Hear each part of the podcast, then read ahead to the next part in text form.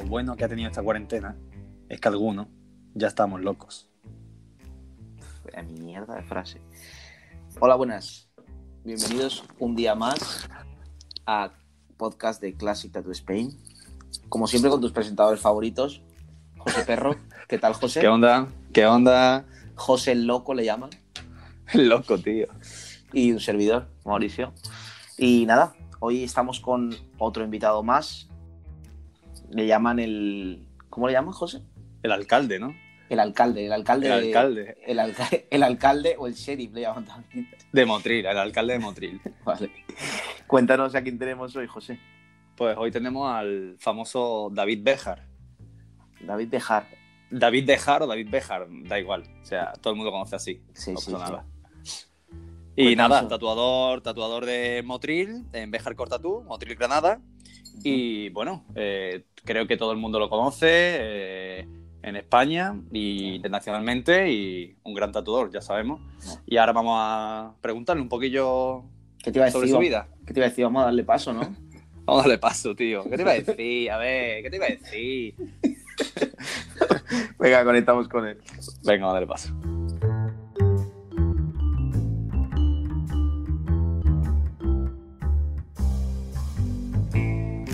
Bueno, pues aquí estamos en directo con nuestro amigo David Bejar. ¿Qué tal, Bejar?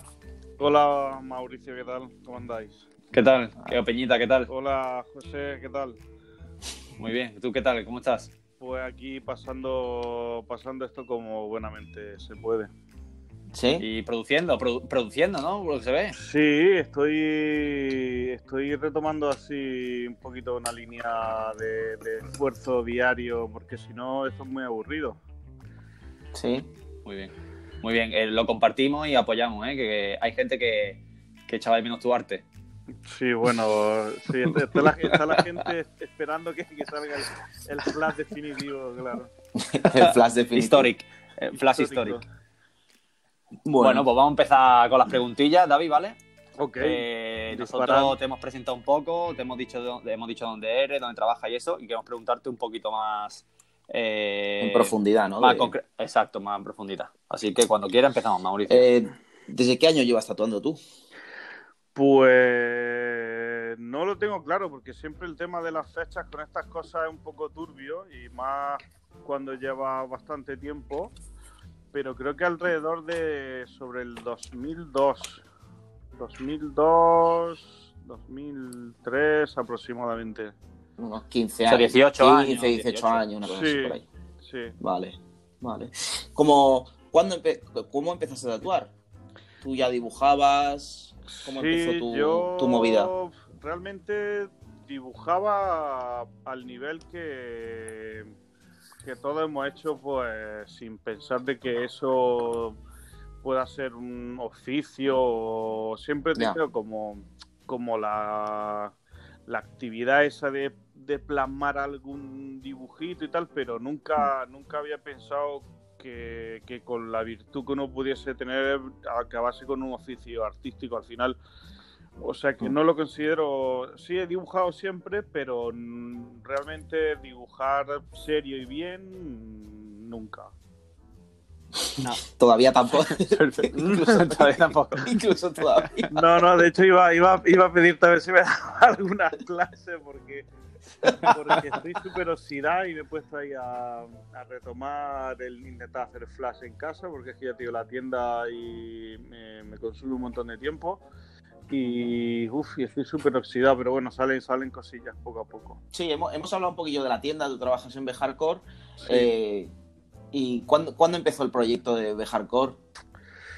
Pues en 2007 que me separé así de, de una tiendecita así comercial en la que trabajaba aquí en aquí en Motril. Ujú. En 2007 ya decidí, bueno, fue cuando empezaron las primeras crisis económicas y, Sí. y justo me fui a un pueblecito de, de aquí de la costa granadina, eh, que es Salobreña, donde monté ya como mi primer estudio. Ujú.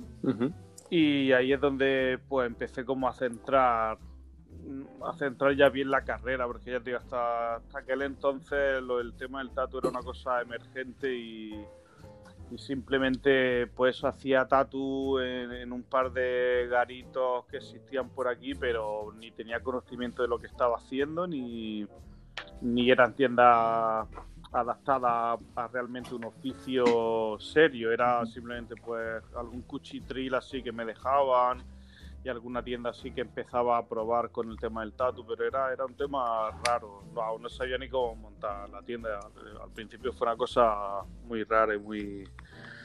Claro, me imagino que, en un, que, en un, sitio como Salobreña, que es un, imagino que, sea super, que es súper pequeño... Sí, es un sitio de claro, sería, costa. Claro, sería, como más complicado, ¿no? Que, por ejemplo, decir la gente que empezó en Madrid o empezó en Barcelona o tal, o en ciudades grandes, ¿no? Claro, claro, no, sí, ahí, además de que no había no había redes sociales ni había solo había revistas en las que uno podía navegar un poquito ahí en el tema de lo que te gustaba más o menos. Sí. Pero ya te digo era pues eso todo muy experimental en aquella época. Para mí por lo menos ya había gente que en España tatuaba guay pero eso sin ningún rumbo yo no veía a nadie con un rumbo realmente para seguir ni o sea fue todo ahí muy muy primario ¿Recuerdas un poco tus primeras influencias así de decir, hostia, que por aquí se puede tirar, ¿no? o de, hostia, lo que está haciendo esta persona o tal. Me refiero a nivel de España, a nivel extranjero. Sí, a nivel de España, yo recuerdo. Yo recuerdo sobre todo la gente de. Em, a, la, a la gente, a la peña argentina que ya había como un colectivo de, argentinos que estaban por Madrid en el Tattoo Magic, creo recordar, que ya sí llevaban una línea como que se separaba, aunque no lo tuviesen todavía muy claro, ya se separaban de lo que yo veía en revistas, que, era la única información a la, que, a la que tenía acceso en aquel tiempo. O sea, por ejemplo, el Vara, por ejemplo, el Vara y eso, ¿no? Sí, Vara. Estaba en Tattoo Magic en esa época. Vara, y es que, claro, hace tanto tiempo que ya empiezo a no recordar bien los nombres, pero.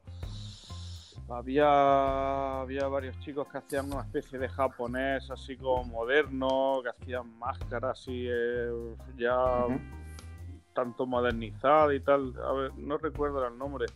Pero claro, y Vara, era como el estandarte ¿no? de, de la movida, era como un uno de los que sí hacían ya un tatuaje clásico y tenían set de lámina enfocada a un, a un estilo.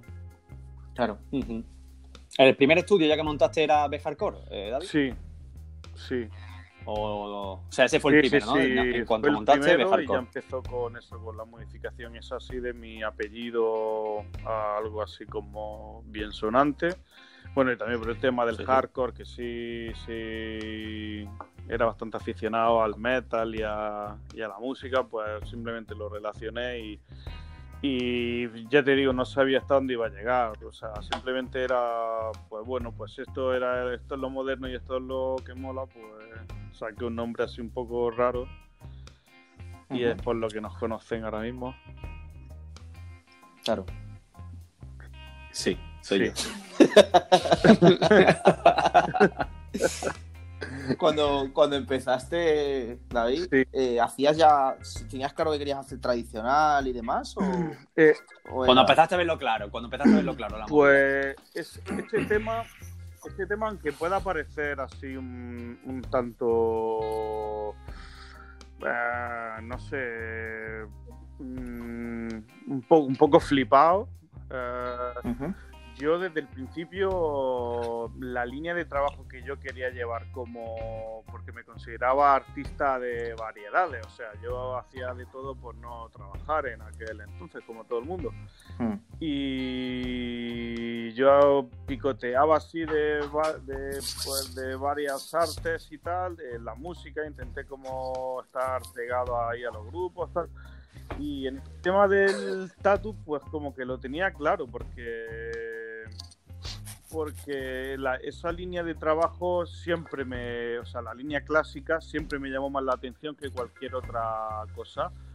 Y a la par de que no tenía ni idea de, de lo que era el tatuaje, ni tatuar, pero me molaba ya esa estética eh, del tatu pues americano y la influencia pues de Sailor Jerry, que fue bastante importante porque en aquella época era de lo poquito que se podía ver en, en alguna revista, alguien que había copiado un flash de Sailor Jerry. Y, Sí. y esa estética fue como que sí que me impactó desde un principio y, y siempre se ha llevado esa línea. No, no quiero ni, no sé, ni, ni vacilar de que siempre he tenido claro, ni nada de eso, porque ya te digo, hasta de- después he entrado unos cuantos años más, no, no me di cuenta de lo que estaba haciendo realmente con el tradicional, ni, ni, ni sabía definir realmente lo que era una línea tradicional. Bueno, sigo sin definirla, o sea que Claro, es que es como una línea muy difusa, hay que decir que es tradicional y que no es tradicional, es que es- sí, son como cosas que a veces, a veces se pierden un poco y está bien, que no, no es, vale, es que el tradicional es solo flash, no. no Sí, no, yo... O tradicional tiene, tiene unos preceptos que es, por ejemplo, línea gorda. Hay gente que piensa que no, tradicional es línea gorda y color sólido. Tampoco, sí, no es así. El, el tema de la nitidez, pues sí, siempre se tiene claro que, que eso es como en la Sí, claro. cartelería y como en otros ámbitos, que, que al final es como un resumen y, y una, de, una, de una simplificación de forma y tal. Pero no, ya te digo, no, no lo entendía, pero esa línea ya me, me flipaba. O sea, hay gente que, que eso, que en plan. No, que a lo mejor puede que tuviera claro que quería hacer. pero hay mucha gente que no. Yo, por ejemplo, a mí, personalmente, a mí yo cuando empecé. A mí me gustaba todo, ¿eh? En esa época, o sea, me Claro. gustaba todo. No, no, sí, no- a ver, como casi todo el mundo, ¿no? Claro. Casi todo el mundo cuando empieza, Claro. a- por lo menos antes, hoy en día la gente que empieza lo lo tiene, ya tiene como muy súper claro, ¿no? sí. No, yo hago tradicional, o bueno, o mejor que me diga alguien, no, no, yo es que hago tradicional solo negro y no hago, co- no, co- eh, comercial no hago. Sí, no, no, no, yo no hago. alucino con esa gente, ¿eh? me encantaría tener una mente así de, de, de clara para, para eso. Bueno, supongo que hay gente que a lo a lo mejor le funcionará, yo qué sé. Sí, Yo, por ejemplo, a mí, a mí, a mí lo que más me llama la atención de crío, antes de tatuar y todo, a mí, por ejemplo, era, era el chicano. Me volvía loco. jo, claro, es que es súper atractivo realmente. A mí también me gustaba un Claro. montón. Me Pero, volvía loco. la- la- el lettering y todo ese tipo de cosas. pero eso todo, todo entraba dentro de Tatu y era como, Buah, todo lo que todo lo que me pidan, bienvenido sea, porque voy a intentar ver de dónde sacan esto, Claro. esto realmente mola y tal. Y, Claro. el- y nada, y poco a poco, pues investigando por esa rama, al final, pues es como la parte del tatu que, que más comprendo, pero ya te digo, no, Hmm. no, no desechaba nada en aquel momento, ¿eh? Claro, claro. No, ni No, ahora. Ni, ni a- ni Ni ahora ahora. tampoco. Claro. O sea, Todos- porque hay que to- todos destacar estilos. la versatilidad de Todos él. los estilos. Hay que, versatilidad, hay que destacar la versatilidad. Que yo he trabajado con él y he visto cómo curra. Y es una experiencia divertida. Para como para verlo el cliente, como para el cliente. como es la ruleta. Porque para quien, para quien al menos no le suene mucho el trabajo de David y tal, es normal que no le suene, porque un día hace línea gorda, otra línea Sí. fina, otro día, no, hoy te ha Sí, tocado de solo hecho, no, no, y el tema de la toda Magnum. entrevista, el tema de la entrevista aún sigo sin comprenderlo porque ya te digo, el estudio sí va cogiendo una forma y un renombre así a nivel nacional y, y por los contactos que tengo fuera, pero el que me entrevisté a mí es, un poco extraño. O sea, mi estudio realmente es todo el elenco de, de- de gente que pasa por él, que es lo que lo hace guay. Que estamos siempre eso, pues intentando mantener un ritmo de, de invitados como continuo para que parezca que es una pequeña fabriquita así de, de gente que mola. Sí, sí, sí. Está bien. O sea, podría decir que el. O sea, una de las preguntas, por ejemplo, que te queremos hacer es que eh, es importante y es de destacar, ¿no? Que la tienda Sí, tuya, al estar en un- aun, aun estando en un pueblo de Granada, ¿no? Eh, tenga el renombre que tenga eh, y tanto y hayan tanto invitados. O sea, se puede decir que gracias a la influencia de invitados tú has podido crecer como tatuador. sí y, y que he tenido bastante suerte con, con, por ejemplo, la gente que con la que me crucé al principio de, de mi carrera, porque aquí en Granada ya empezaba como a surgir el tema y tuve influencia bastante importante de, de cómo trabajar el tema por, eh, por los chicos de Unity, por ejemplo, que están aquí en la capital, y fue como, como un paso que me aliviaron porque ellos montaron su, su primera tienda, de hecho sigue, sigue en pie, que eso dice mucho de, estos chavales. Em, y ya traían ya montaron la tienda con un formato lo que yo lo que yo considero clásico, que es eso que es para que le pase el tiempo por encima y siempre permanezca. Claro. Y entonces, claro, copiándole un poquito el sistema, pues al final la tienda a menor formato como es la mía, que era en un pueblecito más pequeño, pero eso intentamos intentamos educar un montón al, al público que había aquí, que al principio era un poco extraño, porque claro, siempre el, nivel de abstracción al que te puede llevar a un público de, pueblo es un poco más complicado que al que puede llevar a gente de capital, que suele ser un poquito más moderna y tal. Pero ahora, gracias a Dios, que con el tiempo del tradicional, como que ha surgido, ha salido ahí a la palestra, ¿no? Con las redes sociales y la gente, pues, el tipo de tatu este para niños pequeños que, que yo intentaba introducir y tal, pues ahora por fin ya es moda y ahora pues sí trabajamos a ese nivel. Por eso el tema de los invitados que vengan y trabajen tanto, pues viene de eso, de, haber cultivado de hace bastante tiempo eh, el estilo este de niños pequeños, que ahora ya mucha gente, gracias a Dios, se da cuenta de que funciona en la piel y, y podemos llevarlo a cabo. Claro, y, y, Motril, que las pieles eh, son como las de Málaga, que son pieles curtidas, completamente morenas, curtida de sol, curtida, curtida de sol y de campo. Las pieles son pieles que no son, no son excesivamente buenas. Es un sitio, es un sitio muy playero. Sí. la verdad que es, yo, por ejemplo, la experiencia que he tenido cuando he trabajado ahí es que la, gente se deja mucho, se deja mucho aconsejar y al final te deja muchísimo hacer. Sí, ya te digo, el tema, el tema invitado es, lo que sí que, hemos hecho siempre hincapié. En que realmente yo simplemente he sido el dueño del estudio, pero he intentado desde hace, ya desde hace muchísimos años eh, traer gente que me, que me ayude. Sobre todo, yo siempre he ocultado que, era para aprender yo un poquito, pero, al, final está saliendo, está saliendo toda, la, verdad. Claro, pero es que es así. Al final, cuando, cuando invitas a alguien a tu estudio, joder, es porque te gusta su trabajo y porque evidentemente quieres aprender de él. Yo supongo que es lo, natural, ¿no? Sí, sí, sí, por supuesto. Es más, hay que destacar un poco ahí que, o sea, la gente de Motril, yo una de las cosas que, que veo mucho, y es que tú vas allí y muchísima gente eh, está muy tatuada. Con buenos estatus. Buenos estatus. muy buenos estatus. O sea, es verdad que, es, como a, pequeña escala, ¿no? Que al fin y al cabo, Motril más pequeño que puede ser a lo mejor una ciudad como Madrid, lógicamente, pero es, coño, que es difícil que, educar a la población, ¿no? el nivel de gente con colecciones así realmente serias de, tatuaje mm, tradicional, se podría decir, o sea, es, bastante extraño, porque ya te digo, cuando... Eh, yo no me di cuenta, claro, porque yo vivo esta realidad aquí diariamente, pero sobre todo los, compañeros que vienen del extranjero y en cuanto ven la infraestructura de, de la ciudad empiezan a comprender que es, que es simplemente un pueblecito. Claro.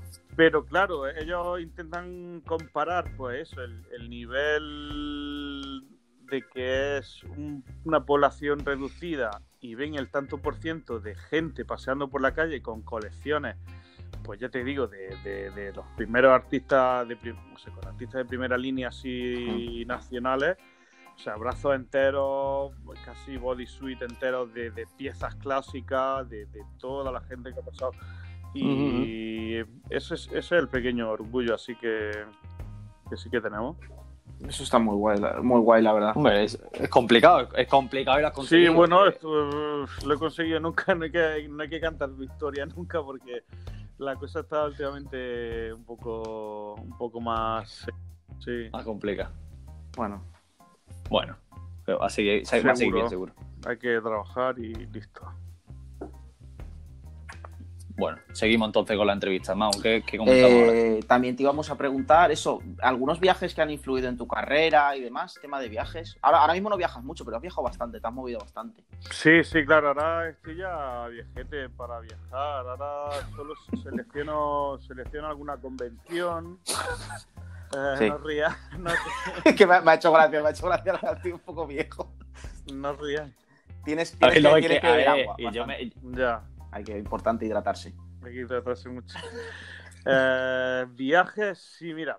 em, de hecho, mm, viajes, o- o- yo lo, lo mezclaría bastante con, con las influencias que tuve al principio, Sí. porque al principio me influencié, bueno, bu- a Alberto Balboa, no sé, mucha gente Sí. no lo conoce porque es un chico español que, Sí, sí.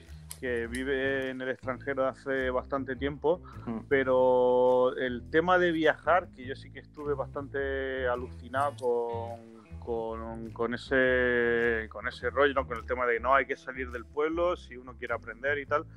Me lo inculcó Alberto Balboa, que sí que tenía, él Mm. siempre ha tenido una ansia increíble por, por eso, por aprender. Y los primeros viajes y los primeros contactos así de, de gente que realmente ya empezase a hacer guest por España y, Mm. y quisiera salir.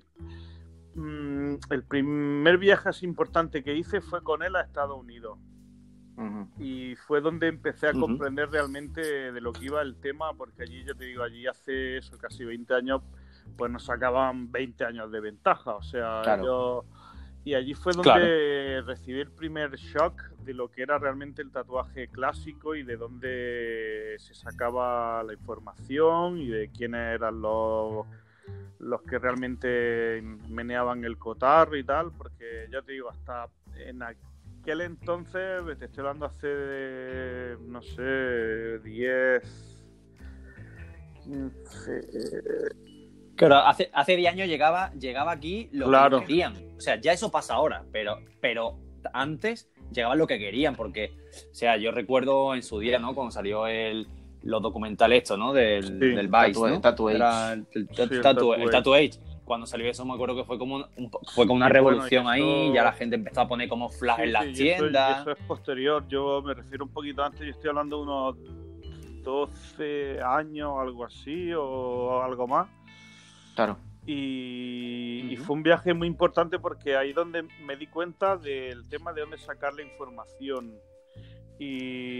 Y, y fue un viaje bastante bastante extraño porque ahí ya te digo, ahí íbamos simplemente como, como frikis que querían mamar de, de la Un movida. poco mamar la cultura. Sí, pero aún así no, no íbamos con los contactos suficientes como para, como para Claro, pues, para, para poder aprender algo, sí. Claro, como para que la, nuestra carrera profesionalmente dijera, Buah, pues vengo de Estados Unidos y me he hinchado de hacer tatuaje clásico. No, no, no. O sea, ahí fuimos y pusimos una semillita en la que conseguimos algunos contactos más y tal. Y después hice otro viaje con Dani Keipo, que es un chaval español que... que- Ujú, que- conocemos. que- Está en Londres, sí, ¿no? sí, bueno, que trabaja- Londres. Sí, en Londres. Sí, es Sí, propietario de un estudio así bastante conocido en Londres. Y Ujú. ese viaje ya sí que me marcó bastante más porque con Dani, que es también un, un buen friki del conocimiento y de querer aprender, ahí sí que nos hicimos ya con un... em, bueno, aparte de que él iba con alguna recomendación de algún estudio ya serio, eh, ya fuimos como a la caza de Flash. Eh, de- Sí. de, ese, de ese viaje sí, sí volvimos con, no sé, como con, sí, material. con 10, 12 carpetas repletas de, de flash fotocopiado, de flashes que aquí en España aún no se veían. Yo tuve la suerte de poder comprar hasta acetatos originales de Owen Jensen, de, de Leroy, Minus, sí. Ah, qué bueno. Y, y fue como más, fue ya un poquito más cultural, buscando indagar ya en... Fue ya más conciso, fue ya fuimos más a tiro hecho a, a las, a las tiendas que queríamos ir Claro. y esos dos primeros viajes fueron fueron fueron muy bonitos. Bueno, y, y creo que he estado un par de veces más en, en Estados Unidos. Otra fue con Colo y con. Colo ya sí fue, sí fue como muy, muy rodado todo. Porque él iba a invitar a varios sitios así importantes y más, más los contactos que yo tenía. Sí hicimos un viaje ya tour, ya en plan... Ese Bueno, fue el de Cali, como- el, sí, famoso de si California. O sea, Sí, como si fuésemos ya profesionales, ya como rockstars. Luego también alguna, alguna convención así, la esta del, hiciste una en, en Nepal, ¿no? Sí, él... Sí, eh, es verdad. En su época he hecho- mística, en su he época hecho mística. un montón de convenciones y Nepal os puedo asegurar que aunque pueda parecer una locura el cruzarse medio mundo y llegar allí a un punto en el que en el que el tatu allí está por nacer todavía y llevar tus flashes tradicionales y, y ver cómo alucina la gente con Claro. Bueno, a- con, con una cosa tan extraña. O sea, hay mucha gente que allí, pues, imaginaos, si, si aquí hasta hace poco no entró el flash, allí las vertientes que hay de tatu son o muy puristas y hay gente todavía tatuando ahí con, con palito y con, bueno, ya sabéis, todo- tradicional, claro, claro. todo, todo el ambiente tradicional. Y la verdad que la acogida del público de allí es tan bonita que, que como convención así a mencionar, mm, la de Nepal deberíais todos, si algún día tenéis, tenéis las ganas de cruzar medio mundo y tal, la recomiendo muchísimo. ¿eh? Eh, es, es una organización guay, ¿eh? impecable. ¿eh? Hay una gente llevando a cabo ese tema que lo hacen genial.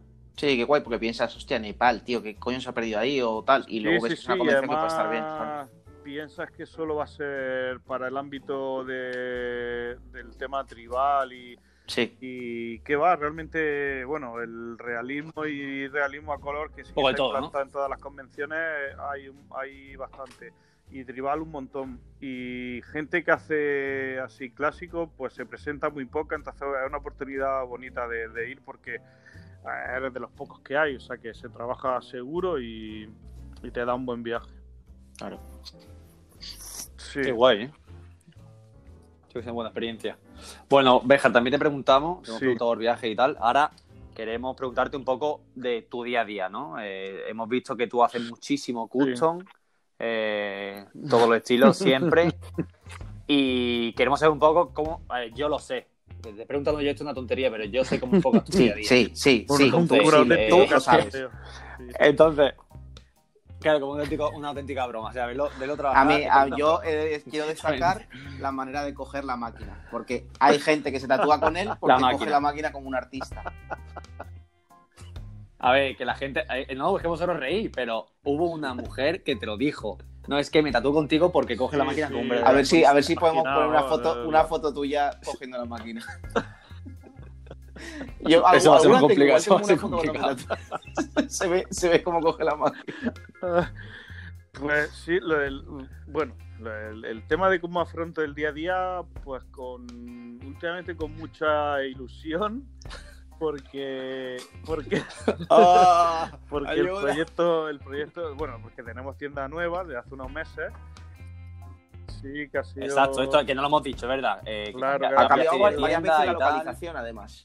Sí, sí, porque yo comencé con una tienda bastante grande, era para el momento, en, en un pueblecito, porque claro, los pueblos pequeños eh, suelen tener rentas así un poquito más, más Claro. suaves y, y, claro, y pude permitirme al claro. principio de, de montar estudio tener uno uno grandecito, después volví a Motril y monté una tienda más pequeñita y Sí. cua- en cuanto ya se, se solidificó como el nivel de, bueno, se, ya tenía un nivel de curro bastante sólido y ya empecé a tener compañeros de trabajo, empecé a tener hasta asistente para poder llevar pues, pues, todo el tema de, de, de- de- Sí, no, la todo el agenda te- y las cosas. sobre todo la agenda y, y conforme va uno eh, aprendiendo se van sumando cosas al carrito, so- o sea, son cada vez más cosas que hay que atender y eso.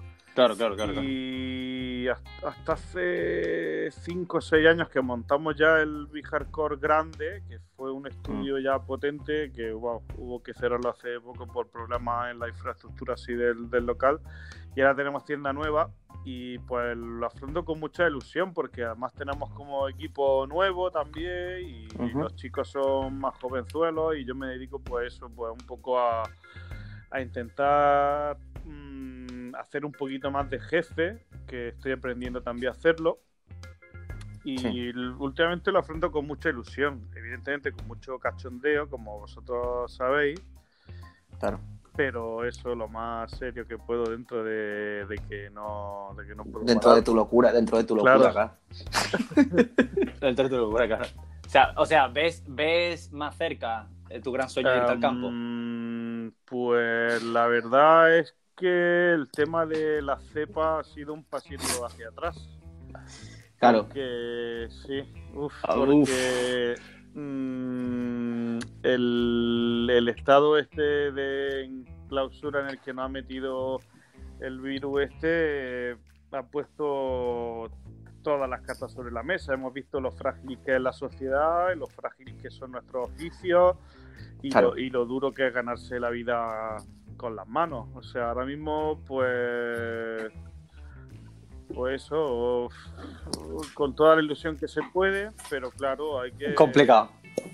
lo de irse, irse al campo va a estar jodido. Esto va a ser un palete económico para todo el mundo. Vamos a ver. Sí, va a ser, va a ser bastante.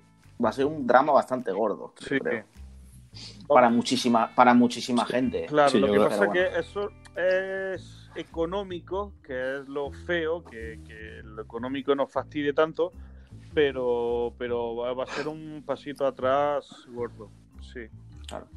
Bueno, perdón. per- Yo lo que no sé tampoco, no sé tampoco cómo lo está gestionando las peñas, porque, claro, eh, la gente que no tenga ingresos se ha pegado dos Sí. meses sin ganar ni un duro. O sea, de momento, de momento, no sabemos. Nosotros ahora mismo estamos grabando esto, que no sé cuándo saldrá. a- Estamos a- grabando a día- diario de finales de abril. 20 de abril. Joder. Sí, no, eh, 20 de abril. Estamos, eso es 20 de abril. Y hay peña que lleva, marzo no ha cobrado, abril no ha cobrado y Sí, mayo no, no, igual, igual, igual cuando salga este podcast es el dire- directamente es el apocalipsis. sí, a, a lo mejor lo escucha, claro, lo escuchan personas aisladas en, claro, en cuatro puntos. En memoria, en memoria de David. Lo subimos. Perdona, que se, ha- se ha desviado un poquito subimos. el tema. Bueno, estábamos hablando del, del tema de cómo enfocar tu trabajo diario. Eh, que haces, sabemos que haces mucho custom y demás. Sí. Tienes mucho flash dibujado. Eh, tengo un montón. Lo que pasa que mm, yo es que tengo la, la mala costumbre de, sobre todo, pasar todo, todo lo que pueden ser citas potenciales de, de tatuaje clásico y de todo lo que tengo dibujado. Solemos pasarlo a los artistas que hay de invitados, que siempre suele haber todas las semanas. Entonces yo Claro. acabo, acabo haciendo como de, de manager, sea- teniendo un, Claro, un claro. ebook repleto ahí de, de diseños históricos, como vosotros ya sabéis. Sí, históricos. Los diseños llevan, llevan años. Histórico. Este- Historic Flash. Que bueno, pero, eh, o sea, se, se, se podría decir que se, te sacrifica Eh, por nosotros, ¿no? O sea, Mm. como, el- como fuera el Mesías.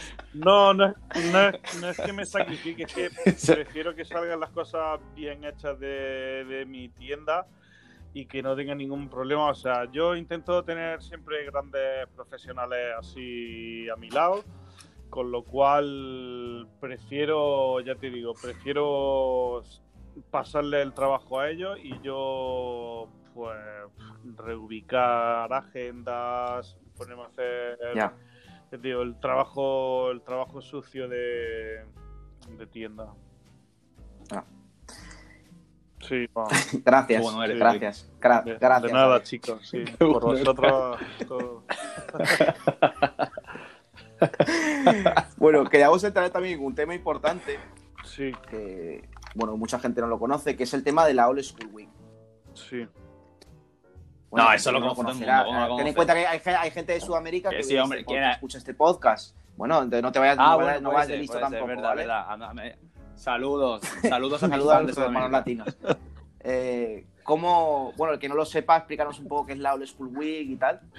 Sí, pues la All School Week es un evento, un evento de flash clásico, así que hacemos realmente.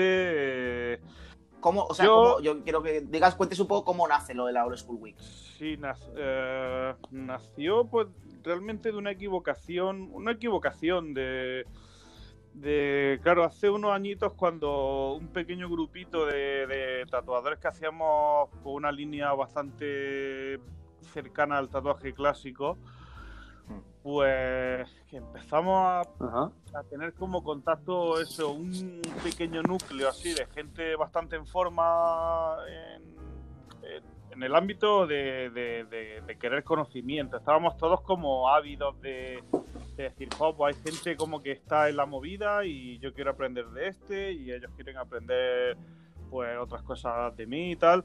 Y hacíamos como unas pequeñas reuniones, pero simplemente tomábamos como como idea de lo que pensaba la, la gente en Madrid y no sé, era como todo muy muy precario, o sea, sabíamos que llevábamos una línea parecida, pero nadie tenía nada realmente claro. Y entonces, un año, eh, por cerca de vacaciones, era un agosto, eh, nos, nos dio por reunirnos como eh, tres, cuatro personas. Era gente de Madrid, eh, gente de Valencia y gente de- del norte, algo así. Y claro, justo coincidió en verano, que en esa época no casi nadie trabajaba. Eh, Y nadie se, nadie se tatúa en Claro, verano, y nadie se tatúa en verano. Y justo, pues mm, teníamos como montado eso, un pequeño eventito por si venían y por sacarle algo de trabajo, pues dije, bueno, pues vamos a intentar hacer tatuajes de nuestro diseño a unos precios así asequibles. Y nada, pues la idea, pues claro, los cuatro o cinco que íbamos a reunirnos simplemente por pasar como una especie de vacaciones y por si trabajábamos algo, pues estar ahí juntos en la tienda, tatuándonos y tal, pues claro, cada persona de las que venían se lo comentó a sus compañeros cercanos así de, de las tiendas donde ellos trabajaban respectivamente. Y al final, pues nos juntamos como 8 o 10 personas en, en un microestudio que tenía yo recién montado aquí en, en Motril. Y fue como de un día para otro, fue como en plan de, bueno, pues mira, esto va a ser la All School. O sea, esto no tiene ningún sentido ahora mismo, pero vamos a ponerle un nombre y vamos a, publicitarlo un par de días a ver lo que pasa aquí en el pueblo. Y tuvo una aceptación muy, muy, muy grande para el nivel de eh, población que, que tiene, que tiene Motril. Y desde entonces, pues ya te digo, seguimos seguimos haciendo el, el evento y, y Sí. cada vez fue creciendo más y ya te digo, al principio fue simplemente del colectivo TMS, que era la gente esta que, que nos reuníamos hace unos cuantos años, que era, ya te digo, un simple colectivo de gente que abogaba por el tatuaje clásico, por la raíz clásica y de, del negocio. Y ahora Sí. ya, pues somos ya como 20, ¿no? Algo así, los que hemos casi reunido este año pasado. Bueno, este, este el año pasado que se celebró, bueno, incluso vino, vino Clem de Sí, Italia, vino gente... vino, vi- vino Gary de Estados Unidos, Sí. Tim también de Estados Unidos. ya por fin el evento es un poquito internacional y, y es muy bonito. Sí, pero Hombre, el evento- digo, el sigue evento está muy guapo. Yo la verdad es que- colegas, es que la- la- mucha Claro, al final- al final es evento, eh, Para, no sé, una mini convención o para ganar dinero. No, no, digo, no, no, no, estudio no, no es- gana dinero, al final es una, claro, es, un- es como una reunión de colegas. Es una final, reunión y claro, el, el núcleo de, de colegas cercanos cada vez se va a ir ampliando y, últimamente pues pues eso Claro. José Perro por ejemplo el de este año que viene no no, no, no puede no puede venir claro No voy, claro. claro quería Es aprovechar una de las cosas que, es una de las encima cosas para que no- me dijeron ya. para que no llores. que no llores, no estás, no estás, no estás convocado. no estás convocado Oye, que, que no estaba invitado. que Eh, cuéntanos un poco también lo del, lo del colectivo TMS, que hay gente que no lo conoce. de dónde nace, quién lo, lo- o sea, quién empieza la movida, que es un poco, creo que es interesante, si lo quieres contar y qué significa y todo. Pues eh, realmente es que se ha dispersado un poco el tema porque, claro, surgió hace unos años lo de reunirnos toda la gente esa que, que, que quería como montar un circuito de continuo de rotar por tiendas de España por el tema de eso de, de compartir información y tal y surgió el colectivo eh, que lo nombró como TMS. Pérez. Eh, un saludo, un saludo a saludo a Pérez, Pérez, un saludo grande. que es como uno de los capitanes, es el capitán del norte. Bueno, junto a Michele, que creo que lo había entrevistado hace poco, ¿no? Sí, bueno, Eh, Sí, sí. Y ellos son como los Sí. capitanes del norte. Pero claro, surgió hace unos cuantos años cuando todos éramos como chavalines más libres. Y ahora el tema de mesa perdió un poco de fuerza porque hay muchos papis, hay muchos, ahora hay mucha gente que, que ya no puede acudir a todas nuestras reuniones con la facilidad que teníamos antes. ya. Y TMS ha perdido un poco de, de fuelle, Claro. pero nada, estamos pendientes también de hacer algo importante. Queremos hacer un, un librito posiblemente, siempre tenemos ahí cosillas para Ah, hablar. bueno, interesante, la verdad. Y, bueno, y, y si este año se celebra la School Week, a lo mejor ya ponemos las bases de hacer un- algún proyectito todos juntos de nuevo. Mm. Qué guay. Sí, Ojalá porque este si- verano, verano. veremos a ver. Vamos a ver si hay verano Sí, primero. sí. Sí, porque sí, verano. Oye, o sea, estaba. Eh, hombre, yo estaba leyendo yo estaba leyendo cosas guapísimas, como que querían poner Sí, sí, eh, sí. cuadrados en la playa. Pero no eran- la, la de es que quieren poner como unos cuadrado. cuadrados de metacrilato. Claro que son transparentes, que yo Exacto. pienso, imagínate que los pongan de madera. Sería un, pica- un picadero aquello. no, si hay como, unas, como unas cuadras, como una especie de cuadras de caballos de, ma- de madera. si hay Se verano, Se convierte como la- una- unos si hay verano va a ser una cosa rarísima, va a ser un va a ser una cosa muy extraña aquí en la costa. Claro. Bueno, un año. Esperemos que para el año que Este viene año igual esté mejor la cosa. Que te- ne- que necesi- Sí, necesi- sí, necesito A la playa. playa, a la playa, te refieres. Sí, sí. No, yo espero, espe- no, yo espero ir a, Ah, vale. Claro, claro, claro. claro. a eso me refiero, a la playa. Ah, vale. Roqueta de mar, tú La ibas verdad mucho que a no. Roqueta de mar, ¿no, Mau? Yo No, pensaba que tenía no, un no, yo creo- pensaba que sí, te gusta mucho esa que tenía un pisito allí también, no sé por qué. ¿Qué va, tío? Sí, sí, sí. va? Me, me suena mucho eso. Ah, no, Marinador, era Marinador, tío. Qué guapa, guapada. Marinador, ciudad de vacaciones, tío. Marinador. bueno, de- de- entonces, destacar de los Week, porque claro, han empezado a contarlo y ese tipo de cosas, que yo, no- yo me he pegado una pequeña cabezada, no si me preguntáis, Eh, tengo que, que- es que Es el tema un de, evento- el tema de estas cosas que llevan ya un tiempo Claro, claro. tengo que contarle a la gente de que eso de que viene de hace ya unos cuantos años y suena un poco pesaete ahí, Claro. pero eso es un, es un evento molón. Hombre, está guay que la gente lo, que la gente lo sepa de dónde, de dónde viene, tío. Me parece Está guay, está guay. Claro. Está guay, está guay. Claro. Está, bueno, claro, Vale, sí. Pero este programa sabía. no es para ti, este programa es para los oyentes. Vale, bueno, vale, vale. Yo creía que sí, vale. Entonces, un evento que se hace en verano, eh, de los mejores eventos que, que se puede hacer en verano, lógicamente en Tatu, que nos lo pasamos muy bien, vamos mucho, cachondeíto, berrita, Comentarios. Mau, se bueno, siempre Mau muchos. se descontrola demasiado. Bueno, bueno. Se descontrola, eh. Se Seguimos la entrevista.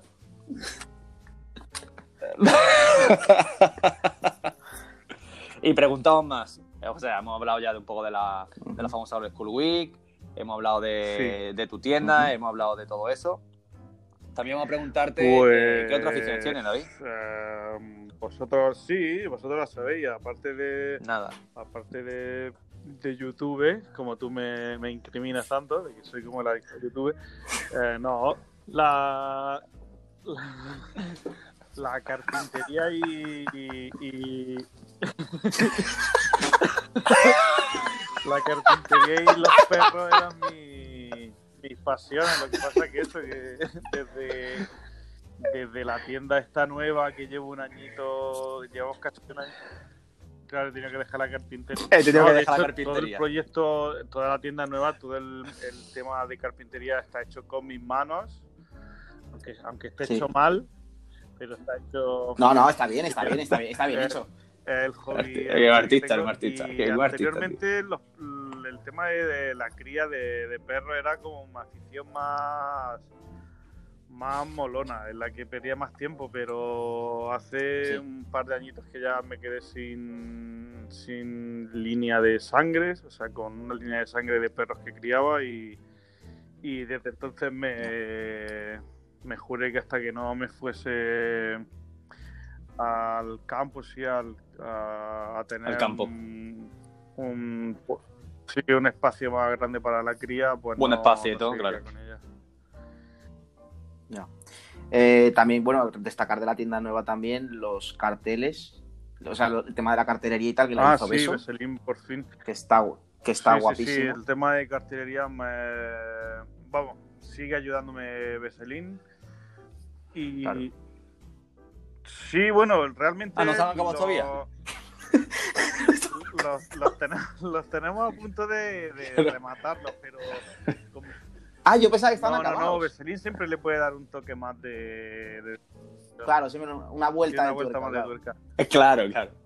Desde aquí un, un, un un bueno. saludo, un saludo grande bueno. para Beso. Saludo, entrevistarle sa- pronto saludo. también.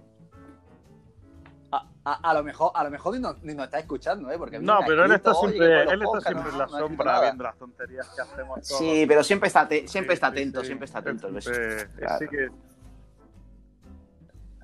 Saludo, saludo a Beso, que sabemos que está muy atento al tema de, de- de- del movimiento ahora mismo que hay con Sí, el tema de las luces y ese tipo de cosas de- del cielo. Está muy, está muy activo. O sea, a mí siempre, a mí me ha contado toda la información posible sobre el tema de las luces en el, en el cielo, Claro, me lo ha contado él, todo. Me manda vídeos, me manda información, todo. No sabía, que- no, no sabía que era tan No, lo que es aficionado muy a- aficionado al cuarto milenio él, pero lo que se ve sí. Ahora. Eso sí es muy aficionado. Tiene, tiene una, gran, una gran afición a eso. Eh, ¿Qué más te íbamos a preguntar también? Eh, ¿Algún tatu que recuerdes en especial? ¿Quién te lo hizo, la experiencia y demás? Pues. De los que llevas tú, pues llevas una buena colección Sí, de tatus. sí podría contaros alguna historieta así de alguno. eh, realmente así. mm, Es más, no llevas, no llevas mucha mierda, la verdad. Que casi todos llevamos mucha mierda. Sí, no, yo tuve tuve la suerte de no tener mucho dinero cuando, cuando era jovenzuelo y, y medía muy bien con quién, con quién me tatuaba, a quién, soltar- a quién Claro. soltarle la- las perras. Y Sí. Tengo, tengo un tatu muy guay, que para todo el que sea coleccionista, tengo un tatu de Bob Roberts, hecho freehand, sí, en Sí. el bíceps. Tengo una araña Ah, qué super clásica Sí, la, Sí, la araña de Bob Roberts. sí. mítica de él. Eh, pues la tengo hecha. De hecho, me la hizo en. Ahí en, en Hollywood. Bueno, es- está, justo, está muy cerca de Hollywood. Sí, en el, en Sí, el Spotlight. Eh, me la hizo freehand. Además, me afeitó con. Me afeitó con. Con un cuchillo. Con, con, maqui- con navaja de afeitar antigua. De hecho, que la sacaba Sí. tranquilamente ahí de- del bolsillo. O sea, fue una experiencia, la verdad, que lo más clásico que, que he podido vivir yo. O sea, que un caballero con 70 y Sí. largos años que, que en plenas facultades me, me hizo ahí la, su araña mítica. Sí, la verdad que el tatu, Sí, el sí, tatu sí, está además me lo hizo además. todo con una con, con una máquina de línea. Una máquina de Sí. línea que la máquina creo que la máquina era de su hijo, no, no era de ningún sí, era De de Charlie. no era de ningún constructor así de mucho renombre y tal, pero Mm. fue como vamos, creo que hasta intenté grabarlo tatuándome algo así, lo que pasa que creo que o me, o me pilló o no emborra o estaba, estaba medio Sí, y no, me estaba echó. Medio, medio borracho, estaba, llevamos un rato bebiendo, él y un, algún compañero que había por allí. Y fue Sí. como de estos de, de no olvidarlo, de salir de allí medio, medio llorando, en plan de, ¡buah! Me ha tatuado este hombre, es como historia Claro. ahí en mi brazo y tal, y, y ahí sigue.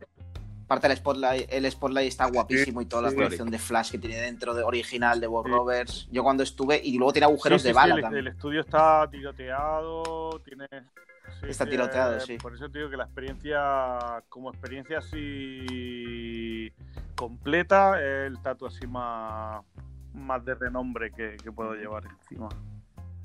Qué bueno. Estupendo. ¿Alguna cosa más quieras preguntar, José? Yo creo que no, ¿no? Ha dicho su, fam- su famosa, Bueno, su Sí, famosa eh, afición. no sé, eh, Me gusta mucho. es un ámbito que mucha Eh, gente no conoce de mí, pero el modelar la madera con mis manos es... O sea, sacri- o sea, Sí, sí, sí, sacrificarte claro. y la madera, lo más parecido a Jesucristo. De, de- de- buena re- buena Sí, reflexión. De aquí esa. La verdad que sí. Buena reflexión. Una, buena, una buena analogía. Bueno, pues creo que ya está. Una buena Sí, entrevista sí. al famoso Alcalde O sí, la, política, la política, en cuanto Eh, la madera, la política va a ser... A la, a la, a la, la política, lo, nuevo- lo nuevo que te vas a ceñir a la política. Sí, sí. Bueno, pues yo creo que hasta aquí, ¿no, David? ¿Eres feliz, David? Hombre, ¿Eres feliz? en el camino. ¿Algo más? ¿Quieres decir algo más? puede- ¿Eres feliz? Es importante. En el, ca- en el camino. La felicidad, eso es una, eso, eso es una mentira y una, y una gilipollas. Y el te-. Y el, Pues Y el tema bien, de- y el tema de- del de hidratación, este de deshidratación tan famoso que, que tuve. Ahora yo también estoy. Eso a tope. Y- eso- eso- y- y cola de todos caballo, cola de caballo, ¿cómo va? regula un montón de cosas, chicos. Es mi consejo de hoy. Nada, Muchísimas gracias. David, por este consejo. Y nada. Muchas gracias, David. Eh, ha Muchas gracias, David. por aquí. Y es- espero que esto pase pronto y Sí, que sí, nos sí, volvamos que a ver. dar un besico a todos. Venga, beso, igualmente. chao. Hasta luego, hasta luego. Venga, Hasta David, luego. hasta luego.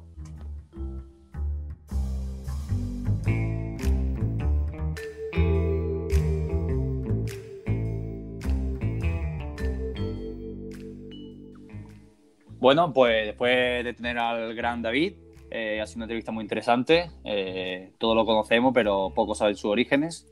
Eh, y ahora tenemos la super sección de Emi López. ¿Qué tal, Emi? ¿Qué hay, chicos? ¿Qué tal? ¿Cómo estáis? ¿Qué onda? ¿Cómo estás? Pues bien, muy bien. ¿Y ustedes qué Sí. tal? ¿Cómo ha ido la entrevista? Muy bien. Bien, de puta madre. Muy bien. ¿Qué decía, qué decía el pelirrojo? El pelirrojo, Pues el pelirrojo, tío. El pelirrojo, su, su, su rollo, tío, que se quiere al campo y ese tipo de El cosas. pelirrozo. El pelirrozo. Eh, ¿Qué bandanga nos trae hoy, Emi? Pues mira, en primer lugar, de David traemos dos pinturas. La primera es la mano de Santa Cruz Rosa. Sí, esa es la mano de. Es un, la mano de Jim Phillips. Ujú. Y nada, esta mano que vomita el típico, la típica baba que hacía por aquel entonces David, pero que en ese momento se convirtió en, en olas verdes. Ujú. Y destacar también la mezcla entre el maorí, el japonés, todo lo que lleva un poco El fondo japo, sí. en el fondo. Hace como una, una mezcla ahí como de, de culturas, ¿no? Eh, fondo japo, con maorí, se ve la solidez de la mano, Rollito las fusión. olas, Sí, esta, rollito art fusion, esa, art esta fusion. pintura la hizo para un aniversario de Unity. Y tuvo bastante, bastante éxito. Sí, Aparte, yo la, la tengo, la- además. yo también la tengo. La, la boca esta. La- las bocas estas típicas del Béjar también. Sí, sí, claro. Que es sí que hace como- la época de vómito, tío. La época de vómitos, sí. Todo le metía baba, como una especie de baba con, con boca. Yo no Vale. tengo, yo no tengo ninguna de esas. Tú tienes, tú lo tienes tatuado, quiero decir. ¿Alguien Yo tengo. Pero baba no, yo no tengo baba. Yo baba, no te- yo baba no tengo. Yo sí que tengo un corazón. que Y tiene la boca. claro. La boca, la boca, la boca esa de Béjar, sí. Qué guay. Y luego la otra pintura, Y la de la, la, chica, ¿no? segunda es la chica con la daga y el fuego, Ujú. que la hizo justo después de venir del, del viaje a Nepal, aquel que le, que le inspiró tanto. Sí, ahí se puede ver la, la influencia, ¿no? El, el ojo este tibetano en la mano, la- las llamas tibetanas, Sí. la peonia. A mí me gusta mucho cómo está pinta la, la chica, así tiene como muchos, muchos volúmenes, muchos tonos. Sí, tiene mucho volumen. Y las llamas, las llamas me encantan a mí, ¿eh? O sea, las Sí, llamas que hacen las, todo, llama- todo las un llamas, círculo. las llamas tibetanas. Sí. Sí. Brutales. También destacaba que tiene ornamentales en el fondo. Ujú. Ujú. También simbología debajo, ¿no? Que es la boca hecha con, eh, con la lengua. También Después los echa- propios ojos, los propios ojos de las chicas, ¿no? También son, son ojos de Buda, Sí. o parecido, parecido. En la Sí, mano tiene lo un poco- un tiene poco la- echando- en la mano tiene como un echando ojo de baba, Buda. la famosa baba. Echando la famosa baba, sí. Claro, Ahí se- nunca, ahí se ve. nunca se olvidó de la baba. Y nada, he traído esas dos pinturas porque para mí representan mucho la- la- el trabajo de David. Sí, trabajo friki así. Sí. Bueno, vamos a por la segunda entonces. Vamos por la Antes segunda. de, más antes de ir, eh, quiero agradecer a Béjar, que gracias a él me aprendí a tatuar. ¿Sabes? Si no fuera sido por él, estaba, estaría. No sé dónde estaría ahora mismo. Bueno, sí, di- dilo, dilo. De socorrista, como ya era. Sí, pues sí, sí. Hay que, hay que, para la gente, no sé si lo hemos dicho antes, pero a Emi lo despidieron de socorrista por exhibicionismo. También es verdad, eso es cierto. Porque era, muy, era, era muy sexy, ¿no? Algo así era. Estaba muy fuerte también en aquel entonces, entonces me gustaba. Y mucho aceite. Y ligerito de ropa, Ya. tío. Y, y- y se echaba mucho aceite. ¿Sabes? Siempre. Poco se, habla, poco se habla de su bronceado que tenía. Eso era mentira, porque ya, ya estaba bronceado de por sí. Pero es verdad Ah, vale. era muy latino, tío, era muy latino. Viene de serie el bronceado. Claro. Venga, vamos. Que quiero. Seguimos que con lo siguiente. La cena tranquilamente. Vale. El siguiente es un, un back piece de mm, Mr. Lee, que tatúa Sí. en, en Seúl, Corea del Sur. Y la tienda se llama Smile Tattoo. Y nada, es un Cristo con una chica ángel, unos bebés cerca de los hombros, con rosa y un círculo gigante rojo macizo. Muy potente. Ya, eh, eh, eh, Súper sólido. súper grande. Y, y mira la cantidad de rojo que tiene, ¿eh? Eh, Sí, sí, sí, es medio, es medio tatu el rojo. Lo que, lo, que estábamos, cual. lo que estábamos comentando antes, que es que esto es un tío de Corea y que tiene un rollo Exacto. su- y tiene un rollo súper americano, porque ahí se ve mucho la influencia, pues, Bob Roberts, de Mario Dessa, todo ese estilo, ¿no? Sí, y, pero también recalcar que no es, no es lo que se ahora se lleva ¿no? en Estados Unidos tanto, ¿no? El que se sigue haciendo, pero no es la escuela que hay ahora mismo, ¿no? Es como Claro. res- res- que respeta un poco aquella época Sí. y es muy guay ver que alguien de, de Corea pues tiene esta Haya llegado. tiene Lo este, haga- tiene lo este estilo, manera. claro, tiene este estilo y, y también tenéis que ver al, al chico y su tienda porque eh, tiene un- una tienda muy muy muy guapa, ¿eh? O sea, es más, se podría decir que la tienda eh, guarda la estética un poco más antigua de Estados Unidos, que es las típicas tiendas estas que está súper petada de flash, Sí, a súper rebosar, petada a de cuadro. de flash. Que eso incluso muchas tiendas ya americanas ya no lo tienen, ya se han modernizado y lo tienen ya de otra manera. Sí. Pero hay, hay muchas, Hay alguna muchas y tiendas, alguna, muchas tiendas tío. Estados Unidos tienen, muchas tiendas de Estados Unidos tienen tema de flash, que desde aquí hacemos un alegato a ello, que las tiendas de tatu tienen que tener flash, Sí, sería muy Siempre. importante. que una tienda de tatu no puede ser una clínica dental. No, Bueno, depende. clínica veterinaria. Eh, si yo quiero ponerme, por ejemplo, pechos, puedo ir allí. A ver, sí, Pe- Pedro siempre me ha comentado que a él le gustaría mucho tener la tienda como un ataúd de Nefertiti o algo así. como Un, un rollito egipcio, tío. Proyecto egipcio. Sí, que le gusta mucho esa decoración. Rollito safari. Camisetas de futbolistas y cosas de esas. Claro, claro. No, no, eso no. Eso le No, puede ser. No puede ser, no Que ser. respetamos también todo eso, pero que pensamos que si tiene una tienda de tatu, pues a lo mejor sería guay que la, que la gente pudiera ver dibujos, porque todo el mundo no viene a tatuarse proyectos gigantes, ¿no? Ni proyectos Claro. eh, de cuerpo entero, entonces em, está bien mostrarle un poquito de, de cada para que pueda elegir, ¿no? Claro. Todo esto siempre y cuando tenga una tienda de cara al público, o sea, una tienda donde entre walking, donde entre comercial y donde se pueda hacer, ¿no? Pues si no tampoco, Claro. ¿qué más, qué más Bu- da? Y, y, bueno, también te digo que aún así, ¿no? Si haces tatu, te gusta ver tatus, ¿no? Te gusta ver dibujos y te gusta ver esas cosas. Sí, En una habitación blanca un poco complicado, ¿no? Inspirarte, por así decirlo. sí, un poco raro. También destacar la pintura que hemos estado hablando, eh, volviendo al tema, eh, los bebés estos que hay arriba, eh, que sale uno con los dos con la boca abierta, uno llorando. Sí. Yo creo que el, el cl- el clásico, no estoy muy seguro, pero el clásico, las alas no las llevan, ¿no? Yo creo que solamente son, la- las, solamente son las cabezas. Sí. No estoy seguro. Yo sé yo que no, en el yo no estoy seguro, ¿eh? No sé qué. Yo, Claro, yo es que quizá, no estoy muy quizá seguro. estuviera ya en algún libro ya con ala, pero... Si no, la yo juraría que lo he visto sin ala, pero no estoy seguro. Creo que en el tatu vintage eh, salen muchos bebés y yo lo he visto en varias ocasiones, pero no sé si llevan ala. Vale, también También- destacar de, también destacar de este tatu eh, la mezcla de colores que no son los, los típicos, ¿no? No hay mucha gente ya en el tradicional que meta un naranja o que meta azul, Sí, azul por el fondo de los del aureola gigante, incluso el marrón este que lleva donde la rosa, Claro. En esa especie de neblina con Esa es morado. súper, esa súper, súper saturado. Tiene Sí. muy poca luz. O sea, muy poca piel. Sí, Pero sí funciona muy bien. Claro, porque es muy ese rollo. claro, los colores Después- muy vivos, después- ¿no? No tienen ningún tono oscuro. No. A ver, tiene a tope de negro, pero sí que. O sea, La aunque- barba, la barba, claro. Pero se ve que no, no tiene mucho espacio de piel, pero funciona, se ve guapísimo. Sí, me gusta, me gusta bastante. Y después los destellos, ¿no? Los, de- los destellos del ángel, ¿no? De- del ángel del medio. Sí, se como- parece un poco a los, de- a los destellos que se le hace a los Sagrados Corazón a veces y esas cosas. Sí, como un efecto así como cristalizado, así un poco, ¿no? Mm, Sí, exacto. Muy guay este. Y después, y abajo también el clásico, ¿no? De la cruz con la corona. Que si os dais cuenta, no le he metido, por ejemplo, no le he metido amarillo a la corona, ¿no? La he dejado blanca. Los filitos los lleva Que- un poco. Otro tono de Pero amarillo. que. No, digo, digo la corona. La Ah, corona, la corona. amarillo. No, la corona no Y, se- y, funciona, y, funciona, y funciona perfectamente. Funciona guay, sí. No hace, que, ve. hace que respire ahí también el tatu. No se ve inacabado ni nada. Claro. Sí. ¿Qué Vale. más has traído? Venga, ¿Qué vamos por el tenemos? siguiente, que es una pintura que subieron hace poco Borja y Adri, Adrián Moreno. Nuestros dos amigos. nuestros dos coleguitas, tío. Desde aquí le mandamos un saludo. Que ellos curran en Valencia, supongo que casi todo el mundo lo sabrá.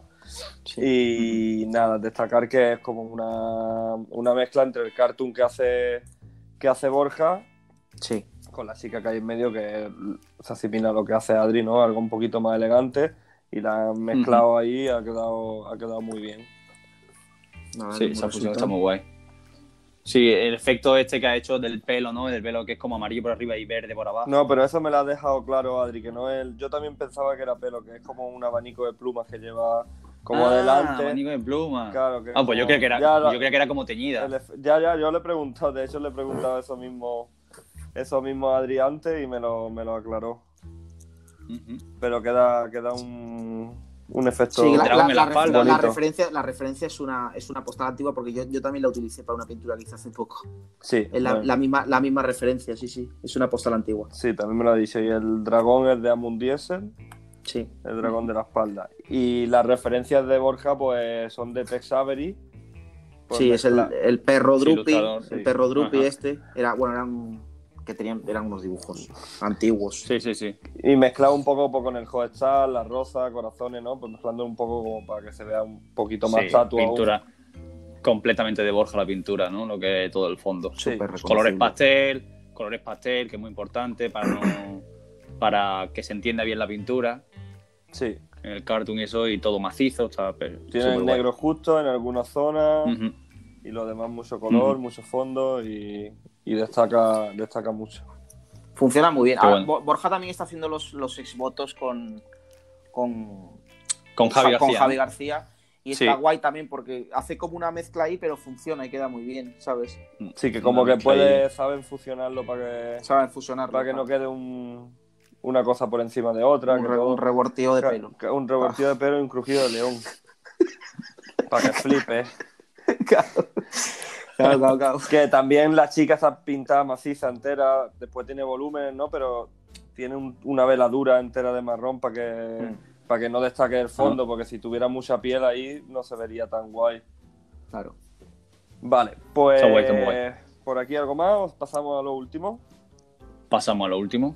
Perfecto. Pues lo último es el fanzine que han hecho en Eco y Max de OG. Saludos a Max y a Eneco. Saludos a Max. Saludos. Eh, Saludos a Eneco. que se llama Hot Menu.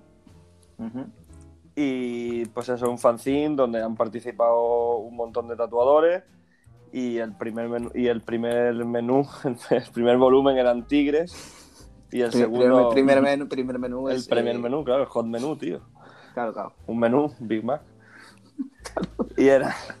Pues eso, que era. El primero fue de tigre y este segundo va a ser de, de serpiente. Vale, ¿dónde se, para la gente que no lo sepa, ¿dónde se puede conseguir este fanzine? Es totalmente gratuito. Simplemente Sí. cuando, cuando alguien le pide algo más o más vis- visita las tiendas, pues suele Claro. llevar con él unos cuantos y. Unos cuantos ejemplares. Vale, pues si queréis comprar algo en OG, os lo incluirán con el pedido. Exactamente. Les recomendamos porque tiene muy buen material además. Exacto. Claro, de, Está muy guay, las ¿eh? Para- portadas- creo que- Las portadas son de Neko Sí. Y destacar también que, que es- como flash está muy, muy guay tenerlo, tenerlo en la tienda. Para ¿no? Pues si referenciarte tienes y todo, ¿verdad? te queda un guay. poquito bloqueado y dices, ah, mira, pues aquí hay mil tigres o mil serpientes. Y ya está, todos son tigres, todos son serpientes. Entonces no tienes que estar buscando el flash a ver dónde estaba alguna de las que te gustaba. Qué guay. Ujú. Y Interesante, interesante. también la promoción que le hace a los tatuadores, ¿no? Al salir, porque si está en todas las tiendas y en todos sitios, viene, viene bien. Claro, Sí. viene, viene bien tenerlo de referencia y demás. Claro. eh, Está muy guay, la verdad. Me gusta el formato, además, que sea como una fotocopia blanco y negro. Sí, Claro. y es pequeñito, ¿eh? no es muy grande. Está El- muy guapo eso. que tampoco ocupa, por así decirlo. Así que la próxima se lo pedí al Maxi. Eh, Pues sí. También deciros que para próximos números, y incluso no sé cuándo saldrá esto, porque esto lo llevamos un poquito con retraso, pero incluso para el de la serpiente, que es el número 2, que sale ahora, eh, todavía estaba esperando para que alguien se escribiera y le preparara alguna serpiente. Así que si sale y todavía no está hecho, escribirle y si os acepta, pues. O en un futuro, o escribirle para que, para que, os tengan, para que os tengan en cuenta. para que os tengan en cuenta para, para, Para próximas para, ediciones. para próxima edición del fanzine. Qué. Y, Perfecto, listo, guay. por aquí todo finiquitado, tío. Todo to- correcto. todo. Está, está, está feliz, Emi, y te veo un poco apagado. Eh, hoy ad- adopté otro gato, tío. Sí. muy bien. Y he estado dándole el biberón, así que estoy. Ah, sí, tienes otro gato. Tengo otro gatito, tío. O sea, se puede decir que está am- amamantando. Gatita, compañía, gatita. pa- compañía para el patata. Compañía para el patata, correcto, tío. Que ya era hora que estamos solillos, el pobre. Bueno. Y Sí, ahí sobre todo estoy- en estos tiempos ahí de cuarentena. tío, preparando entrevistas, dando biberones. Desde aquí apoyamos, apoyamos la adopción. La verdad, La adopción, la adopción También, de animales. también, también. también, también. La verdad que sí. Eh, A ¿Queréis ti te pega, a ti te, a ti te pega un- adoptar algo, Mau. Sí. Yo no puedo porque en mi casa donde yo vivo no puedo tener animales. ¿Por qué? No me Pues yo me- Yo, me- tiene yo me refer- para- yo me refería, me refería a un hijo, pero bueno. Ah, vale. Yo creo que en tu casa tiene el pasillo más grande de la historia, puede hacer maratones ahí. Bueno, me, me- me he comprado un Segway para cruzar el pasillo. Buenísimo. Oye, ¿queréis saludar, bueno, como- ¿queréis como- saludar a alguien hoy? O... No, Sí, ah, sí, tu, sí, tu famoso saludo. No, tío, yo famoso siempre saludo. no, pero yo no puedo estar todo el día buscando a quien saludar, tío. A ver, Tenéis que también máquina, tenéis que ayudarme un poco, el- tío. pero te la diste de máquina en los primeros capítulos. Ah, ¿quieres a- voy a traer un personaje, no sé qué. Bueno, a ver, yo lo único que puedo saludar es a Shanghai, tío, a- y a sus hijos. Ah, Shanghai y sus hijos. A ver, quien no, quien no lo sepa, eh, la tienda de alimentación china que hay al lado de Red Rose. Que los amo mucho de Ah, donde, se, donde venden las, las famosas manos locas Exactamente. que le encantan a Exacto. Emi. que están Exactamente. re- repletas de sabor. Eso tiene mucho No sabor. se llama Shanghai, no se llama Shanghai. Shanghai, pero Emi lo. Emi Shanghai, le ha puesto tío, Shanghai. Shanghai. Sí, Shanghai. Pues saluda a ellos. Saludos, a ellos que nos estarán, nos estarán, Nos estarán escuchando, seguro. seguro. O, jugando- Saluda o jugando aquí. al pub. Aquí calorazo también. Aquí. Aquí, claro, claro, es que eso era bueno, ¿eh? Saludos aquí, Calorace, de aquí también. Y Nada. nada, ¿no? Y saludos Y como pues, siempre. como siempre a toda la gente que nos comparte, a todos los que os gusta este podcast. Y lo dicho, si tenéis sugerencias y demás, pues podéis escribirnos y decirnoslas que os, os escucharemos atentamente. ¿O no? No, sí, bueno, con la, me- con la mejor de las voluntades. Sí, que sí, que es broma. Claro que escucharemos e intentaremos mejorar cada día. Intentaremos mejorar cada día trayendo nuevo contenido. No, no, nueva sección, Como siempre. nueva sección. Y, nueva, y nueva sección. O sea, esto, esto al final es como un mundo abierto. No se sabe cómo puede derivar, ¿no? Claro, no. sí, Claro, puede, puede deri- puede derivar en otra cosa. Sí, Y nada, ahora mismo son y 56, o sea, quedan cuatro minutos para los aplausos, que yo estoy viendo a la gente ya en los balcones preparados. Si quieres, Mau puede contarte eh, que Perro se cuenta alguna anécdota, ¿no? Para despedir con los aplausos podría estar bien, ¿no? Sí, bueno, puedes contar alguna anécdota así. A ver, es que yo no tengo muchas, ya sabéis, tío. Pero sin Yo involucrar sé- a alguien, no, no, a lo mejor, ¿no? Te gusta No, porque te gusta que, mucho reírte de la gente. No me gusta reírme a la gente, simplemente el tema es que yo no tengo culpa que las cosas pasen cuando esté, esté yo. O que me cuente las cosas a mí. Pero te gusta O sea, siempre. Claro, no, no, no, no. Yo simplemente lo cuento bien, como tiene que contarse. Si quieres puedes ver, yo, contar, por ejemplo, contar alguna- hay gente- hay ¿Quieres contar la mía del aeropuerto? ¿Cómo, cómo? La mía del aeropuerto, Ah, puedes bueno, contarla. sí, puedo, con- puedo contar una de eh, la de mi aeropuerto. Venga, cuéntala. Rápido. Eh, Resumiendo. bueno, es un poco. Es que. es- a mí me dio incluso un poco de vergüenza ajena, pero, pero bueno, no pasa nada. Emi López eh, me llama y me dice, es imposible salir del aeropuerto de Madrid. Ya está, digo, ya está cambiando la historia, no lo llames. Bueno, déjala que la cuente, Vale, déjala que la cuente. vale, la el, ca- el ca- el caso que Emi López tranquilamente, eh, al salir del aeropuerto, no sé de qué manera salió, se puso en una cola para salir. O sea, para salir. Cuando tú coges tu maleta y te vas y, esa cosa. y Emi se pone una- en una cola. Y cuando llega y acaba la fila, y le dice, por favor, entregue su billete. Y Emi le da su billete de que ya había viajado. Y le, y le dice, No, me pidió, me pidió el, el pasaporte y el billete. el pasaporte, el, el pasaporte. Y cogió, pero que no- ¿a qué ciudad era, Emi? ¿A qué ciudad era? La República Checa. Exacto, y cogió, le, le entrega el billete y el pasaporte y la mujer le dice, pero caballero, ¿usted a dónde va? Y dice, yo a la calle. Y dice, es que esto va a República Checa. O sea, Había que no esperado llega- una cola no de llega. una hora, tú. Te lo juro. que sí, que No, sí. mira, esto Que es lo se voy a cateto, por Dios, No, que no, se cateto no, tío, que me estás contando. Yo soy un tío de mundo. Tengo Que más es, mundo que es, tengo más mundo que es tú. lioso. Tengo más mundo que tú. Escúchame. La verdad que lo sí. que yo te quería decir es que yo me puse, yo salí del, del aeropuerto y en la terminal eso pues era un lío, no sé, y había una puerta a la derecha y una para la izquierda, no había más y no ponía nada. Entonces yo me tiré por unas peñas que iban por la derecha, que no solo, Exit. que no solo me pasó a mí. Entonces nos montaron en un, en un, en un, tre- en un tren de esto como un metro que te lleva de una terminal a otra. Sí, de una terminal a otra. sí. no, había, no había manera de volver atrás en, el, en, el- en donde yo estaba. Entonces yo seguía con la peña, había peña que estaba hablando conmigo, estábamos ahí charlando tal. Y cuando nos pusimos en la cola todos, y yo decía, a ver, no sé si para salir de, para, para salir de Madrid, vengo de Málaga, tengo que entregar mi DNI, no sé, un poco raro, pero bueno, yo qué sé. Y allí estuvimos una hora en la cola hasta que Carlos me dijo lo de ¿a dónde vas? Y digo, yo a la calle. Yo a la, yo a la calle. Digo, mira, yo, Perdona, yo lo que a llevo aquí es una hora para salir a la calle. Pero bueno, así que esa, es la- Gran, esa es la gran, historia, gran, tío. gran Grande. Emi. Gran Grande, grande. gran. Y nada, te despedimos con este fuerte aplauso. Emi. Sí, Un aplauso. adiós. Ahí, ¿Están aplaudiendo? Sí, Están aplaudiendo Ah, buen aplauso. Eh, Y el himno de queremos España también. Te queremos despedir con este fuerte aplauso. Y nada, esperando que. Nada, muchas gracias a todos, como siempre. Muchas gracias a todos. Muchas gracias, Q Venga, nos vemos en el, en el próximo episodio. Hasta luego, ¡Qué chicos. ¡Qué.